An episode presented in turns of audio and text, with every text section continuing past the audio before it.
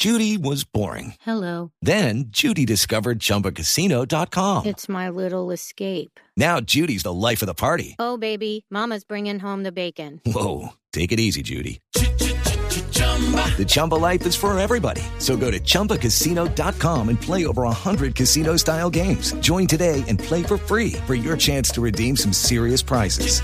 chumba ChumbaCasino.com. No purchase necessary. Void where prohibited by law. 18 plus terms and conditions apply. See website for details. Porque tenemos a las 11 de la mañana 24 minutos una de las notas más leídas que hay en estos momentos en la página de Blue Radio Colombia, bluradio.com. Tiene que ver con una denuncia, eh, Diana, que hicimos el miércoles. Empezamos esa denuncia el miércoles aquí en Mañanas Blue sobre la, la construcción que se está planeando del parque solar más, del que sería el parque solar más grande del país.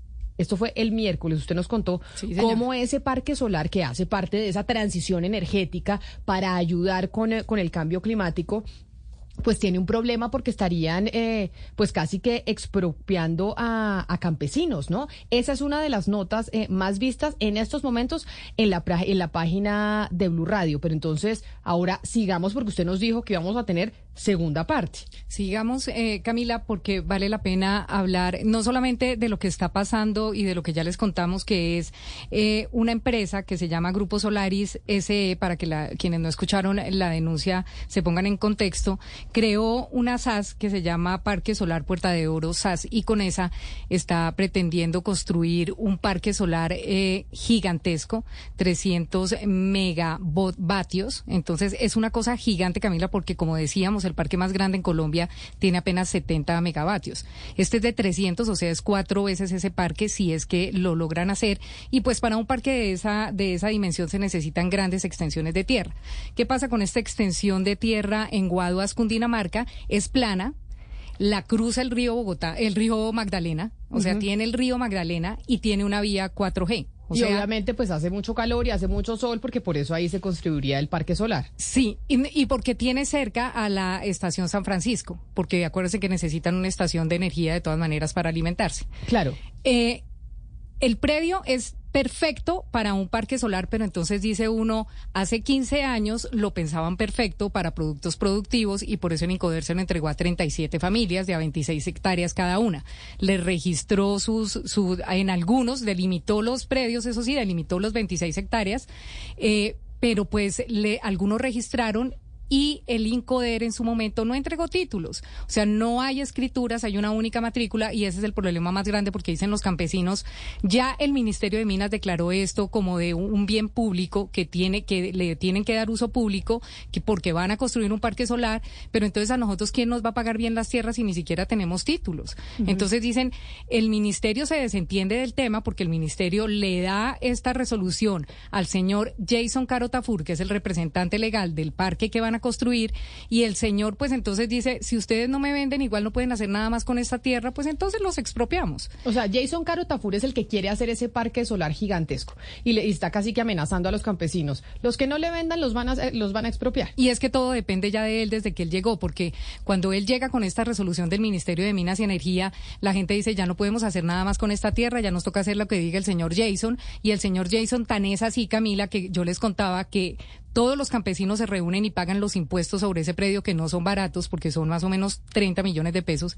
Eh, ellos entre todos reúnen para esos impuestos. La nación tiene 11 predios ahí que todavía son de la Agencia Nacional de Tierras hoy en día y ellos nunca pagan impuestos. La nación jamás paga impuestos. Entonces estos campesinos tienen que pagar impuestos sobre la hacienda primavera en Guaduas, Cundinamarca y resulta que el señor Carotafur, como ahora todo lo que, lo que se mueve en esa hacienda tiene que depender de él porque casi que es el dueño, eh, eh, por decir algo entre comillas, de esa tierra. Pues entonces sí, es dueño de varios predios ya. Mm, algunos, pero es como dueño en el papel porque la gente dice, aquí algunos campesinos ya le han vendido porque no tienen más que hacer, porque es gente pobre, porque dice igual no vamos a poder construir, no vamos a poder eh, tener proyectos productivos, pues vendámosle a este señor porque ¿qué más hacemos? Entonces le están haciendo promesas de venta, pero el señor no ha desembolsado un solo peso.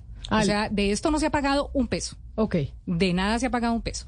Eh, y lo que dice la gente es, bueno, ¿y nosotros qué? ¿Quién nos protege a nosotros? ¿Quién nos dice qué debemos hacer? Nosotros no tenemos para pagar un abogado y si hay muchos abogados que han comprado tierra a estos campesinos y que sí están queriendo meterse en este negocio del parque solar porque es un negocio millonario. Pero además, sobre todo, promovido por el gobierno actual. ¿Qué dice el gobierno actual? Que claro que quiere apostarle a la transición energética, que claro que ve en Colombia una eh, potencia para tener parques solares. De eso después hablaremos más adelante porque tal parece, según el... Eh, Banco Mundial en un estudio que no es así, que no es que tengamos como la capacidad foto, fotovoltaica, se dice, sí, fotovoltaica. del sol necesariamente para poder ser realmente potencia en parques solares, pero eso lo hablaremos eh, más adelante cuando sigamos investigando, es qué dicen frente al tema de los proyectos productivos de los campesinos. Mire, Camila, eh, este tema, como le dije yo, llevamos un año y medio trabajándolo, es un tema de estos que se trabaja con paciencia porque finalmente al comienzo no iba a haber expropiación porque era solamente un decir de los campesinos y finalmente finalmente para que haya una expropiación tiene que haber una negociación fallida de los terrenos. En este momento ya eh, hay una resolución eh, donde le dan la, potestad a Jason Tafur de, de, de poder negociar los terrenos. No ha sido posible que él los negocie, no ha sido posible que los compre en su totalidad, los que necesita para este proyecto. Entonces, ¿qué le dijo él al ministerio? Ya pasaron dos años. ¿Ministerio de Minas? Ministerio de Minas y Energía. Ok. Señores Ministerio de Minas y Energía, ya pasaron dos años, entonces yo necesito ya eh, que se me pueda dar la posibilidad de comenzar un eh, proceso de expropiación de tierras, pero él no menciona solamente en esa expropiación de tierras una hacienda que es la primavera, sino que menciona 10 haciendas. Dentro de esas haciendas, muchas eran de Gonzalo Rodríguez Gacha, el mexicano, como esta de Primavera. Entonces la gente dice, venga, él solamente tiene la resolución sobre primavera, pero está pidiendo expropiar las otras. El ministerio le dice, no, no le vamos a, dar todavía la gabela de que usted puede expropiar, de que usted pueda comenzar un proceso de, de Porque al ministerio le interesa la construcción de ese parque solar, por supuesto. Yo creo que en medio de todo ellos ya no saben ni qué hacer. Pero ahorita le pongo un audio de la ministra para que usted entienda cuál es, qué es lo que tienen pensado, pero no ha pasado en este caso. Em, lo que dice el ministerio es no, por ahora no, y el señor presenta un recurso de reposición y a nosotros nos dicen, Camila, que ese recurso de, de reposición ya lo contestó el ministerio a favor del proyecto. O sea, a favor de Parque Solar Puerta de Oro SAS, del Grupo Solaris, del señor Jason Caro Tafur. Y que podría estarse abriendo un proceso de expropiación, no de una, sino de diez haciendas. Yo hablé esta mañana con el ministerio porque esa fue una, un, esta, esto me lo dijeron apenas anoche. Entonces yo hablé esta mañana con el ministerio y dije, ¿esto es verdad o no es verdad? Y este es el momento en que el ministerio a mí no me confirma eso. O sea, el, ministerio no le ha confirmado si es cierto que ya le dieron luz verde al señor Caro Tafur para hacer su parque solar para y empezar, para empezar a expropiar no expropiar, porque es que eso él no decide si se expropia o no, el que decide si se expropia no es un juez, pero el que sí le da el aval para que pueda comenzar un proceso de expropiación, porque él ya cumplió con todos los parámetros y no hubo negociación, es el ministerio. Entonces el ministerio me dice a mí, pero nosotros no expropiamos. Yo le dije, eso lo tengo clarísimo. El que expropia es un juez, pero si ustedes ya le dieron a este señor la posibilidad de que abra ese proceso, pues entonces ya empaque y vámonos. Claro. Entonces esa respuesta no me la ha dado el ministerio hasta este momento de la emisión de esta denuncia. ¿Ok? En segundo, el segundo aspecto es que yo estuve hablando por muchas horas tanto con el ministro, con el ministro pasado, con el ministro Diego Mesa, y el ministro Diego Mesa me explica, mire, acá cumplen un checklist, acá son 10 cosas que tiene que cumplir el señor para darle, eh, eh, declarar estas tierras de utilidad pública, y esas las cumplió, por eso se lo dimos. ¿Qué me dice la agencia de tierras? No toda la tierra es mía. De esa tierra solamente son mías 11 pedazos, pero yo le digo, bueno, son 11 pedazos suyos, pero usted no ha titulado lo demás. Entonces, ¿Estamos hablando de cuántas familias campesinas? 37 núcleos familiares, una alrededor, uno siempre multiplica en el DANE como por, cuatro, por familia, entonces son como 150 personas. Ok. Pero lo que me dicen a mí es que ahí vive más gente porque los mismos campesinos han vendido partes de sus tierras, porque son muchas, Camila, son 26 hectáreas por familia. O sea, en 26 hectáreas usted hace y deshace.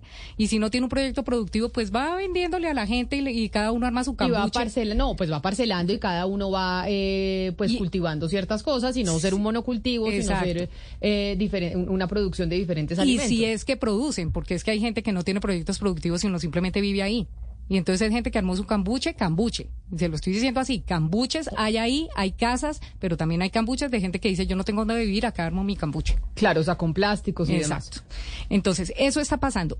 Le repito, es una hacienda que sí hay unos que tienen registro, pero no está titulada. Esta hacienda no tienen ningún título ni ninguna escritura, ninguna de las familias tiene escritura, ninguna. ¿Por qué? Porque la Agencia Nacional de Tierras no lo ha hecho. Y cuando yo hablo con la Agencia Nacional de Tierras me dice, pero eso es rarísimo que usted esté diciendo eso, como lo vimos que dijo el señor Vega en la, en la emisión pasada pero pues sí está pasando y eso está pasando ahora mismo. Oiga, Mediana, tengo, perdóneme la interrumpo, tengo una pregunta de Santiago Correa que nos está escribiendo a través de nuestro chat de YouTube de Blue Radio en vivo y dice, ¿por qué no utilizan la tierra para doble propósito? Cultivar y generar energía solar, ganarían más dinero y todos estarían eh, felices. ¿No se puede hacer eso? Que ellos puedan, por ejemplo, rentar su pedacito para poner unos paneles solares y al lado cultivar. ¿Eso es posible o eso es imposible? Eso es posible y aquí quiero que escuche el audio de la ministra, porque acuérdese usted que más o menos en diciembre entrevistamos acá a la ministra Irene Vélez y le preguntamos sobre eso, qué iba a primar en este gobierno.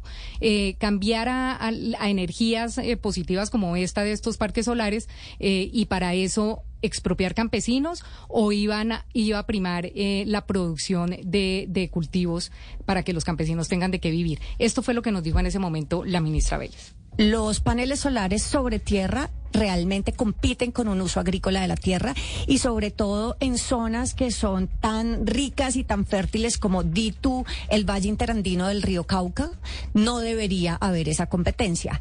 ¿Qué creo yo que es lo ideal? Que haya usos mixtos y para eso el catastro multipropósitos va a ser muy importante. Eso es algo que hasta este momento no se ha explorado con suficiencia en el modelo de energías renovables no convencionales fotovoltaicas en nuestro país, pero que este gobierno sí tiene muy claro y es que los usos mixtos son ideales. Precisamente eso es lo que nos permite tener la diversificación de los usos del suelo y la diversificación de los medios de vida. ¿Esto cómo se hace? Realmente en China precisamente hay un montón de buenos ejemplos respecto a cómo los paneles solares elevados incluso pueden ayudar a la agricultura en la medida en que generan microclimas por debajo de los paneles que permitirían en lugares desérticos, por ejemplo la Guajira, crear economías basadas en agricultura además de la economía que genera eh, la generación fotovoltaica. Entonces, aquí la respuesta es usos mixtos del suelo y por eso estamos apostados en el tema de eh, el catastro multipropósitos que nos permita ver todas esas potencialidades. Pero eso, ahorita no se puede. O sea, ahora mismo no se puede hacer ese uso mixto del suelo, o sí se puede. Sí se puede, pero no ha sido una prioridad. Y la razón por la cual no ha sido una prioridad no la sé, pero en nuestro gobierno lo es. O sea, yo tenía esa misma pregunta en ese momento, cuando fue esa entrevista con la en diciembre. en diciembre. sigo teniendo la misma pregunta, pero no la tenía yo en esta oportunidad, era Santiago. Era Santiago, sí. Pero mire, Camila, si nos metemos ya en el pueblito, Guaduas, Cundinamarca. Llevo año y medio intentando hablar con el señor alcalde de Guaduas, Cundinamarca, el señor Germán Herrera Gómez. El señor alcalde del Centro Democrático me dice la gente de la población eh, cuando los visité que el señor apareció en campaña y que pareciera que se hubiera ido de ese pueblo porque jamás está para ninguno de los temas. Él estuvo investigado por el tema de los mercados que se contrataron en el COVID, recuerda, hasta lo detuvieron y de todo. Eh, y el señor nunca me contesta el teléfono. Sus jefes de prensa, he pasado ya por dos jefes de prensa de esa alcaldía, eh, cuando les digo el tema, nunca vuelven a aparecer. O sea, ¿usted cree que el alcalde está involucrado en el negocio? pues yo lo que creo es que el alcalde eh, no tiene respuestas para su gente porque tampoco ha hecho nada por su gente. Entonces, él no ha ido nunca a la Agencia Nacional de Tierras a decirle, oye, titúlele a esta gente. Él tiene muchas haciendas en problemas allá, Camila, porque es que allá está Cabo Verde, Remolino, Freddy y Veracruz, que eran haciendas también de Gonzalo Rodríguez Gacha y en su mayoría todas tienen problemas de titulación. Entonces, por ejemplo, Veracruz, como decíamos la vez pasada, ella, esa finca está completamente invadida y es del Estado.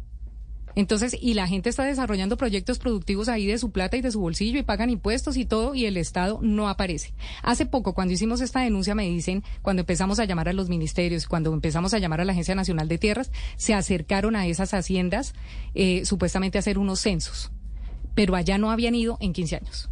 Entonces, lo que dice la norma, Camila, es que cuando a usted le dan una tierra y se la da al gobierno, que es lo que está haciendo el gobierno Petro ahorita, que ya ha entregado dos de narcos también y con bombos y platillos las entregan, es que aparte de entregarlas tienen que titularlas y darle escrituras a la gente y aparte de eso darle un subsidio para que puedan hacer un proyecto productivo y lo desarrollen y estar vigilantes de que ese proyecto productivo de verdad se desarrolle con el tiempo. ¿Qué pasó acá? El Incoder hace 15 años se entregó y nunca volvió. O sea, acá nadie sabe qué pasó con esa tierra. Y ahorita es, está en la mira de todo el mundo porque ahí se va a poder hacer un parque gigantesco solar. Pero si no fuera por eso, Nadie, se enteraría de, los problemas de esas tierras que se le incautaron a Gonzalo Rodríguez Gacha y que se le entregaron a campesinos. Pero es uno de los problemas más grandes que tiene Colombia, el tema de la titulación. En Cundinamarca, en Boyacá, el problema es gigantesco. Vaya, intente comprar un lote en, Boyacá si no tiene problemas de titulación. Y la gente termina comprando y vendiendo así. Dicen, ese ya es el status quo de la, de la tierra en Colombia, así se vende y así se va manejando durante décadas y décadas y décadas. Exacto. Y allá, por ejemplo, hay un, hay un inspector, o había, porque en diciembre renunció el señor, Pablo Alexis Ospina Hoyos, durante todo este año y medio todo el mundo me decía, es que este señor inspector de policía, él hace lo que quiera, llegan los abogados y dicen que tiene que correr las cercas de las fincas y él corre las cercas de la finca donde ellos digan y que como ahora tiene autonomía como si fuera un juez, entonces hace y deshace. El señor hizo y deshizo, renunció y se fue. Y nadie responde por las actuaciones del señor, ni siquiera el alcalde, que es el que lo nombra. Entonces, el problema cada vez es más grande. Y un capítulo aparte hay que hacérsele, Camila, al señor Ernesto Guerrero Moreno, que es el notario de Guaduas, Cundinamarca. ¿Y por qué? Porque cuando yo hablé con el notario y le dije, oiga, señor notario, ¿cómo se puede hacer para ayudar a esta gente? Porque es que finalmente acá se trata de ayudarlo. Usted como notario no puede hablar con la Agencia Nacional de Tierras para que le titulen a esa gente y usted puede escriturarle. Sí, yo estoy hablando con todo el mundo, yo estoy haciendo todo. Pues resulta, Camila, que el señor tiene dos predios ahí. El ah, señor. No diga, el notario del pueblo. El notario del pueblo. Resultó comprando tierra ahí comprándole a los a los campesinos a los que les dieron porque era gente pobre y desplazada el señor no Hello it is Ryan and we could all use an extra bright spot in our day couldn't we? Just to make up for things like sitting in traffic doing the dishes counting your steps you know all the mundane stuff. That is why I'm such a big fan of Chumba Casino. Chumba Casino has all your favorite social casino style games that you can play for free anytime anywhere with daily bonuses. That should brighten your day a little Actually, a lot. So sign up now at chumbacasino.com. That's chumbacasino.com. No purchase necessary. BGW. Void were prohibited by law. See terms and conditions 18 plus. Resultó comprando dos terrenos ahí. Cuando yo le dije, óigame, pero usted tiene dos, dos parcelas ahí.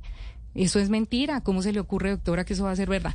Pues tenemos en nuestro poder, Camila, un derecho de petición que el señor notario le envía precisamente al Procurador Judicial Segundo Ambiental Agrario Mauricio Albeiro Peñarate Ortiz y se lo envía Camila no como notario del pueblo pidiéndole ayuda sobre esos predios, sino como parte y como copropietario de la, de la Hacienda La Primavera. El señor le dice textualmente, los abajos firmantes en calidad de copropietarios del predio denominado La Primavera.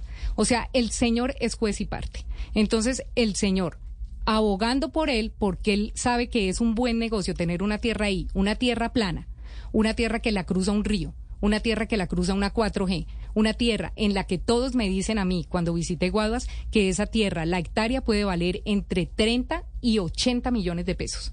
Entonces, el negocio gigantesco es no titulemos, no escrituremos, dejemos esto así, hagamos que este promotor la compre en 13 millones de pesos la hectárea, se hace el negocio del siglo y si no se llegara a desarrollar el proyecto, Camila, porque pueda que no se desarrolle, ¿qué va a pasar con esa tierra cuando ya sea de un solo dueño? ¿Que la pueda vender para negocios de vivienda de pronto? Porque la cruza una vía y la cruza un río. Entonces la gente está diciendo, o van a hacer un parque o van a quitarnos esa tierra para después hacer eh, vivienda y cambiar el, el, el, plan de ordenamiento territorial y hacer vivienda ahí y volverse millonario a alguien y nos vuelven a expropiar. Y los campesinos. Y los campesinos, bien gracias. exactamente. Toda esta información, usted, la primera parte la, la subimos a blurradio.com en la página de internet. Si hay alguna cosa, algún dato que usted quiera verificar, que no le haya quedado claro, porque a veces el audio pues e, es, difícil de seguir, ahí en la página de Blue Radio va a poder encontrar toda esta información. La de hoy ya la tenemos también en, eh, en la página de Blue Radio, Diana. La de hoy ya la estamos eh, armando para pasársela a nuestra jefe digital para que ella la ponga a correr. A doña Patricia para que ya ahí podamos tener toda la información, porque muchos oyentes de verdad nos escriben y dicen, yo quiero tener los datos y poder eh, leer con más detenimiento lo que se está diciendo Oscar de esa denuncia. Ahí en la página eh, de blurradio.com la van a poder encontrar. Camila, ya que hay que hacerle un llamado a la ministra de Agricultura, perdón Oscar, hacerle un llamado a la ministra de Agricultura porque la ministra quiere hacer una reforma agraria. Y estos son los problemas que tiene la tierra en Colombia. Entonces, eh, como que la ministra pueda revisar no solamente este caso, sino muchos más de tierra que se entregó de los narcos y que hoy se suponía iban a ser proyectos campesinos para la gente y no fueron. Entonces, mire, eso bueno que lo revisara la ministra. Mire, Camila y Diana, lo siguiente. Eh, el- mire, lo- la, la pregunta que usted hace, Camila, es bien pertinente. Bueno, ¿y el papel del gobierno cuál es en estas circunstancias, en este momento, en esta situación? Por un lado, el presidente Petro personalmente ha dicho varias veces que las tierras decomisadas a los narcotraficantes que están en poder de la, de las de la sociedad de activos especiales tiene que volver o tiene que llegar a manos de los campesinos. Y de hecho, por ejemplo, en Córdoba, usted recuerda que recientemente se le quitó una tierra o estaba en poder de la SAE, a la- de, que era de la familia Castaño, se le entregó a los campesinos. Pero mire usted lo que está pasando en- en Guaduas, lo que- la denuncia de Diana hoy tierra que debería estar en manos de los campesinos y los campesinos lo que dice, no, que no han desarrollado proyectos productivos. Pues claro, no han desarrollado proyectos productivos Camila y Diana porque no le han dado los recursos. Es que el campesino con la tierra sola no hace Sí, no absolutamente es como tenga nada. su parcela y mire a ver qué hace. Hay que hacer una, asesoría- una asesoría de parte del Ministerio de Agricultura también.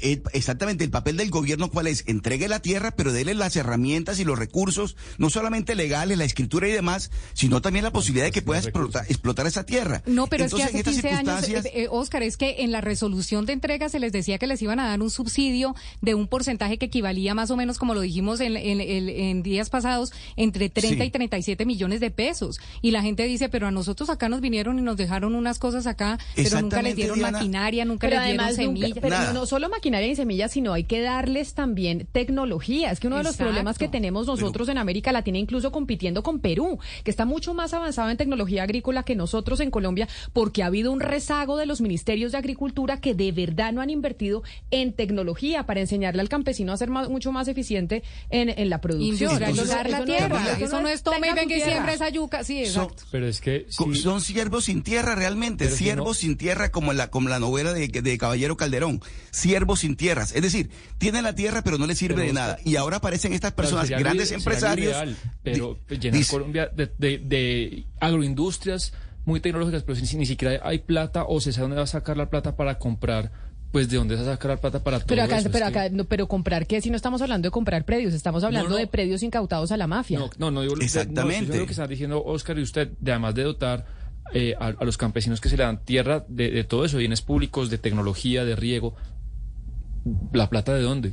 No, pero claro, pero eso es una de las funciones que tiene que Esa es la su- o sea, fuerza del gobierno eso- esa es la nacional. fuerza del gobierno nacional y del. Ministerio de Agricultura, que esa debería ser una de sus funciones, ¿no? Como darle la, la tecnología al, al campesinado Camila. para poder tener un es agro que- mucho más eficiente. claro, pero y En que Colombia ya fracasó, en. Claro, Colombia pero ya fracasó una reforma agraria, pero- eh, eh, Sebastián, con- en el gobierno de Lleras, Pero, ¿y en qué de Lleras Restrepo, Oscar, ¿en qué año porque fue le eso? entregaron tierras en, Pero, los 60 Oscar, en el 68, listo, 70. en el 60 entregaron tierras, es que, perdóneme, preguntas. Sebastián, están el- repitiendo exactamente Pero- la misma mala experiencia.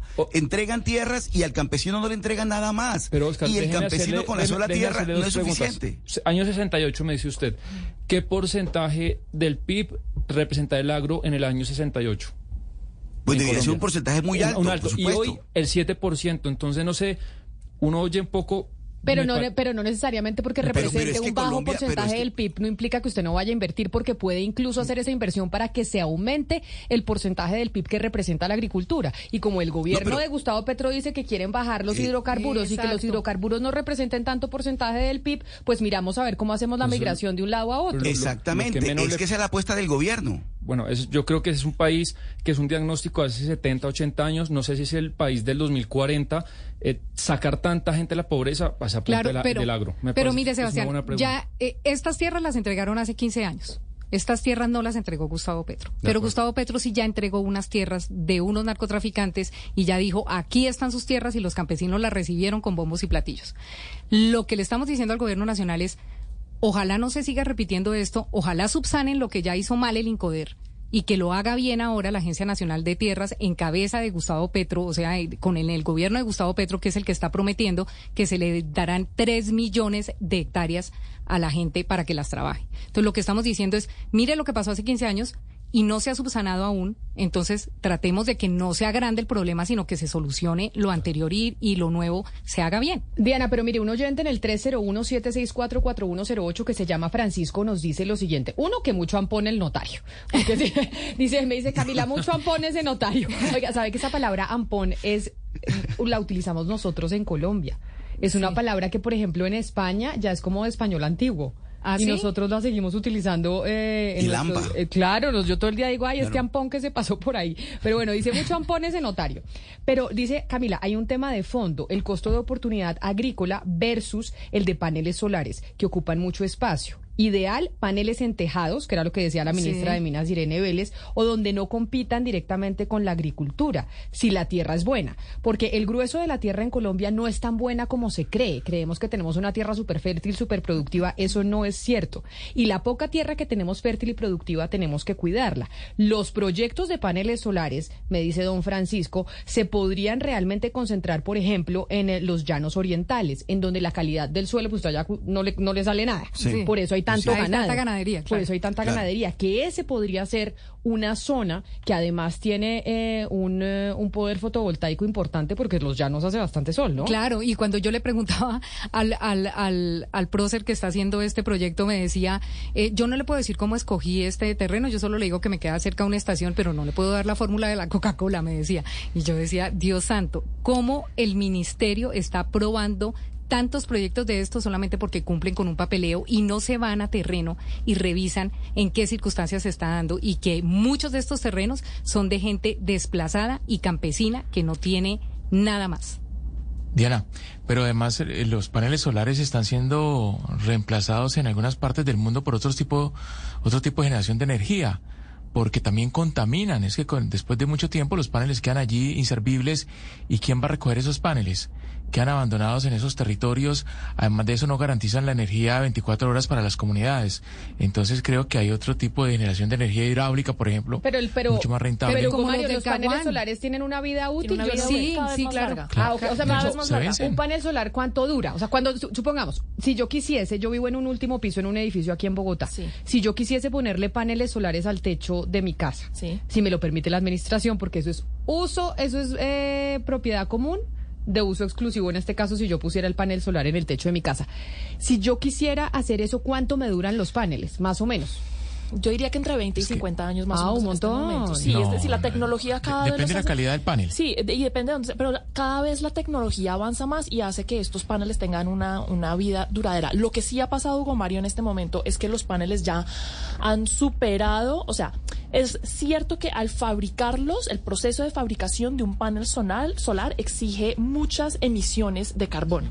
Pero comparado a eso, a la energía limpia que le puede producir, es decir, no emite eh, gases de, eh, de efecto invernadero durante la vida útil, el total de contribución a emisiones. O sea, es sumando y es restando, neto es exactamente, en net- exactamente, es bajo. Entonces, en este momento la tecnología cada vez nos permite llegar a ese tipo de paneles solares. No tengo ni idea si en Colombia ya tenemos acceso a esos paneles. Me dice aquí un oyente también que se llama eh, el señor Sánchez, el señor Suárez, perdón, que me dice que un panel solar dura 15 años y que casi todos son chinos. Puede que Sí, casi todos son Es chinos. decir, yo, pero sí, pero como le digo, cada vez hay panel, cada vez más está la tecnología para que existan los paneles solares que duren más tiempo. Pero en es este además, momento, como cualquier tecnología, igual los carros Exacto. eléctricos eh, sí ah, contaminan un montón, pero ese es el futuro y cada vez hay carros con mejor tecnología, más baratos y en 10 años, pues lo el neto mismo será que mucho, pasa con mucho los más paneles solares superior. pasa con los, los vehículos eléctricos, que en su totalidad, comparando con la vida útil, la emisión neta es mucho mes- menor